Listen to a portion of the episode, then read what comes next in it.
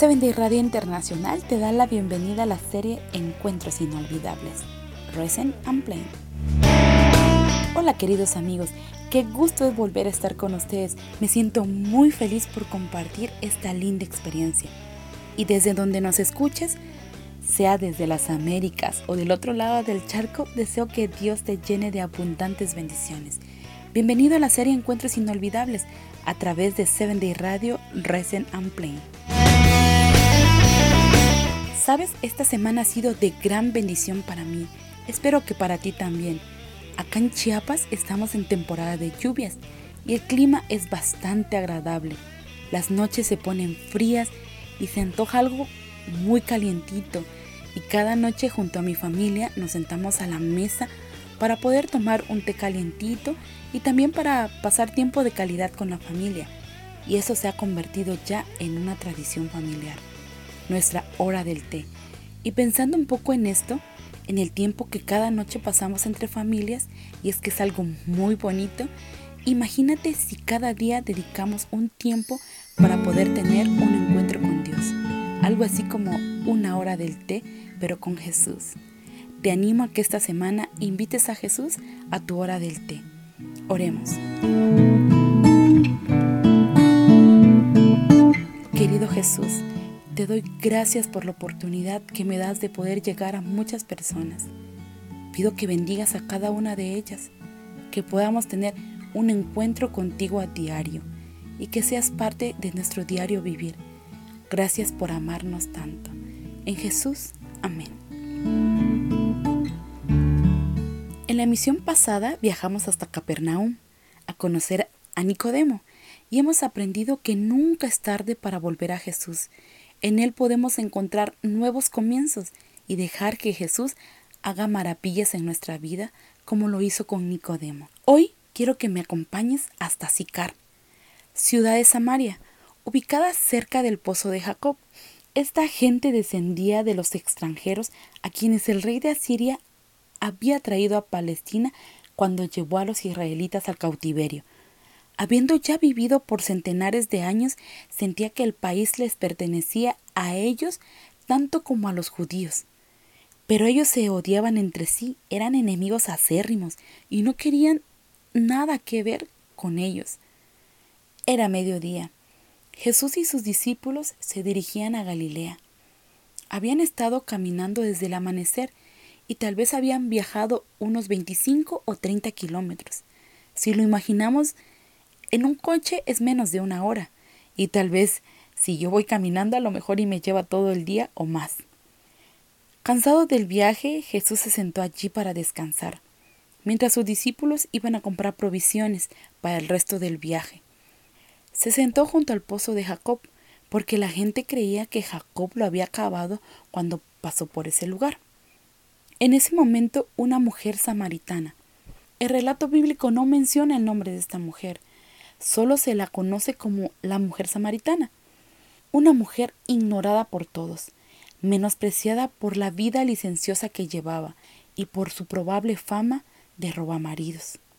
Ella se acercó al pozo para llenar su cántaro de agua, y aunque el pozo tenía sus horas donde la gente acudía a llenar sus cántaros, en la mañana antes que el sol calentase mucho o en la tarde cuando el sol dejaba de calentar. Ella acudía todos los días a la misma hora, al mediodía, el momento más caluroso. Pero ¿por qué la mujer iba a mediodía a traer agua? Porque no quería que nadie la viera, que nadie se burlara de ella, que nadie le agrediera, y por eso era muy raro encontrarse a alguien a estas horas. Las únicas personas que podían estar ahí descansando bajo las sombras de las palmeras tenía que ser un extranjero. Por eso cuando ella llega, sin decir nada, sola, acompañada solamente de su sombra y sus destellos de sol, habiendo recorrido el camino polvoriento que la conduce al pozo con pasos ligeros, esquivando las miradas de las pocas personas que ella se podía encontrar en el camino. Entonces sucede lo inesperado.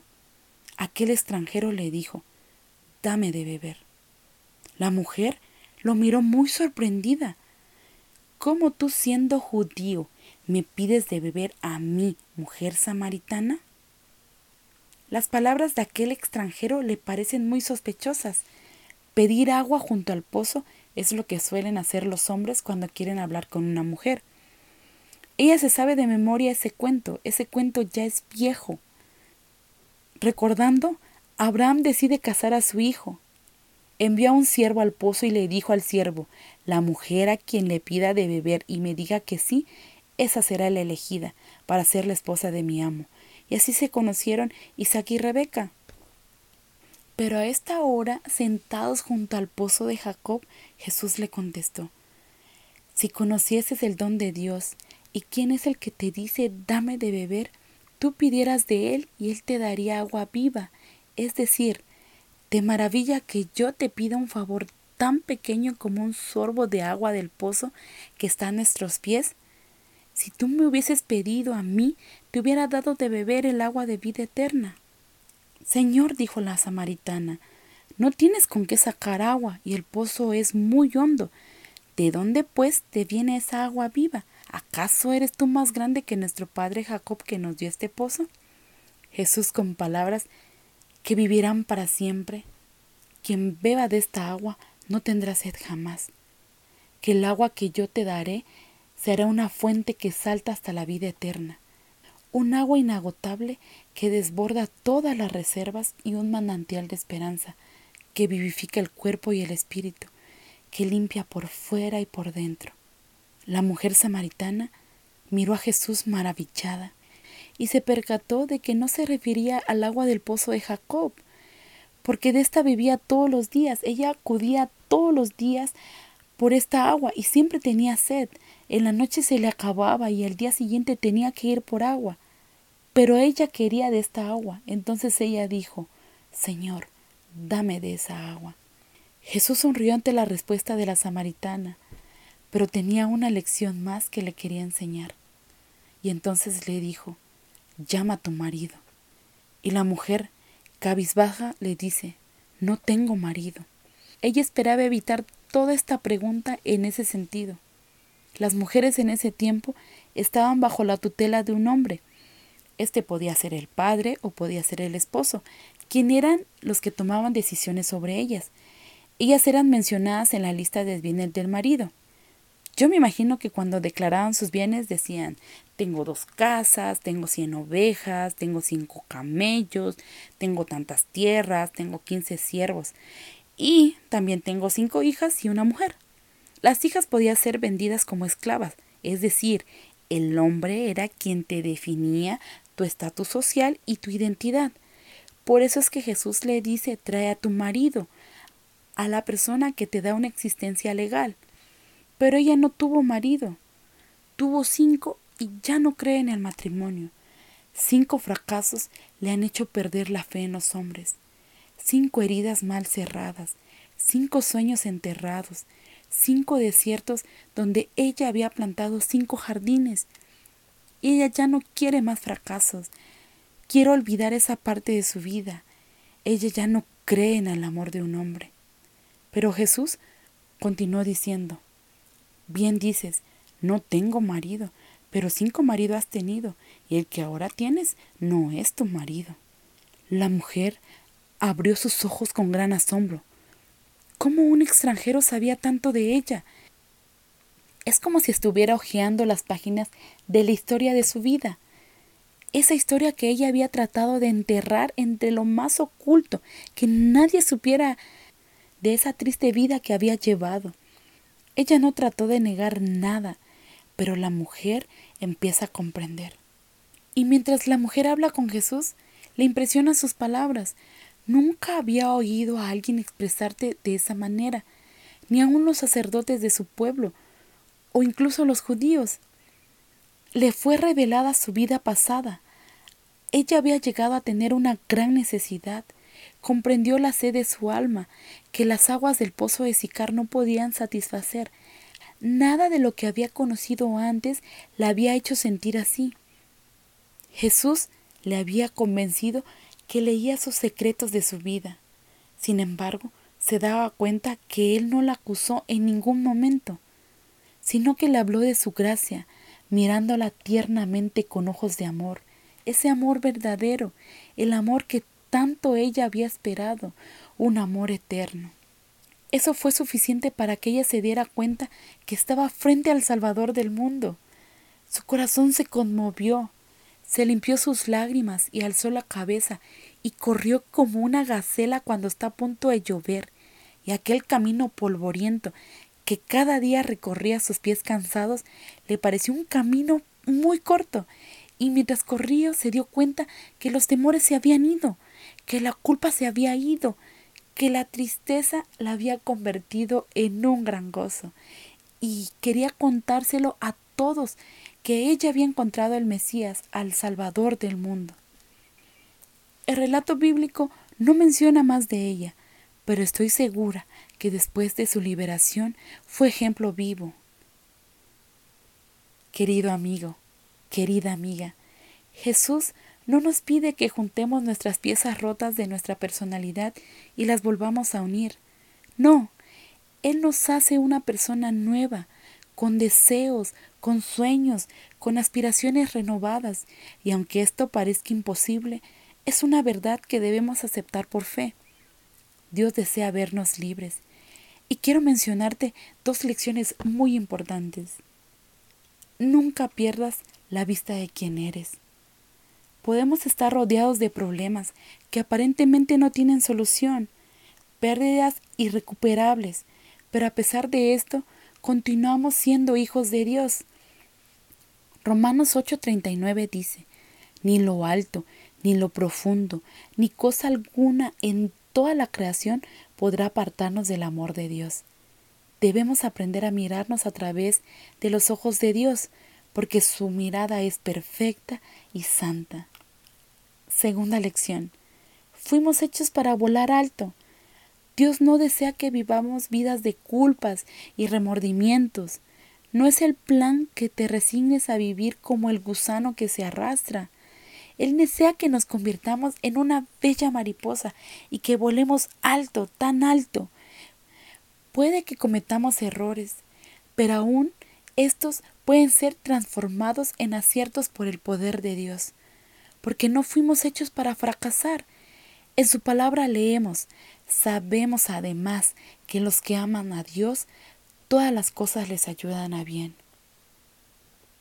Amigo, si te has estado lamentando por tu vida de pecado, tu vida del pasado o del presente, te animo a que hagas un alto y que busques con todo tu corazón a Dios.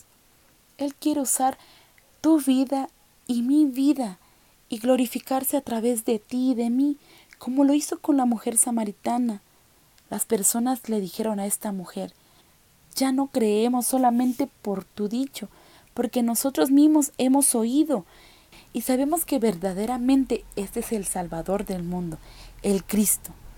La obra que Dios haga en ti y a través de ti no es por fama, es para su gloria. Acércate a Él sin temor. Quizás puedas escuchar las palabras que le fueron dichas a la mujer samaritana. Yo soy el que habla contigo. Y puedas ser alentado mientras Dios empieza a restaurar tu corazón. Y recuerda que Jesús está a tan solo una oración de distancia. Oremos. Gracias Jesús por amarnos tanto. Queremos encontrarnos contigo y que restaures nuestros corazones. Queremos ser como un girasol, darle la espalda al oscuro y estar frente a la luz que eres tú. Quédate con nosotros en Jesús. Amén. Gracias por acompañarnos una vez más en la serie de Encuentros Inolvidables. Y te dejo con este canto, Sin Teorías, de Raymond Severino, nuestro cantante del mes. No olvides seguirlo en sus redes sociales. Mi fe es pura costumbre, lo que predico no es lo que dejo ver. Tal como un fariseo llena de cargas está mi fe, pero muestro una sonrisa, todo por lucir bien. Todo es pura apariencia, porque es lo que debo hacer. Estoy bien, no estoy bien. Y así es toda mi vida, un triste vacío guion. Apenas abro la Biblia y a veces hago una oración. Ayúdame, Señor. Pura teoría, costumbre y repetición. Es como una doble vida, esto que vivo yo. Oh Dios, cambia este guion, cambia este guion. Quiero vivir sin teorías, servirte a ti sin las metodologías. Que por siempre en mi vida seas tú mi guionista y mi protagonista. Mi Dios, quiero servirte de veras, que se haga en mi vida lo que tú quisieras. Sin muchos tecnicismos, quiero vivir un cristianismo vivo. Quiero vivir sin teorías, servirte a ti sin las metodologías. Que por siempre en mi vida seas tú mi guionista y mi protagonista. Mi Dios, quiero servirte de veras, que se haga en mi vida lo que tú quisieras. Sin muchos tecnicismos, quiero vivir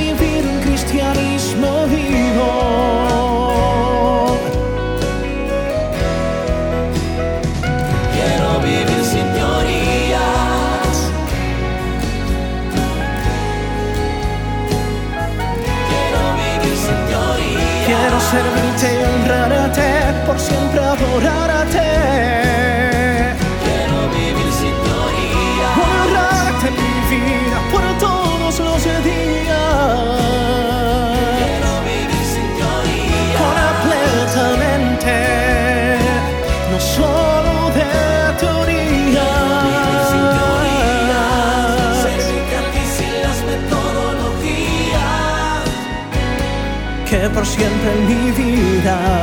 seas tú mi guionista y mi protagonista. Mi Dios, quiero servirte de veras, que se haga en mi vida lo que tú quisieras. Sin muchos tecnicismos, quiero vivir un cristianismo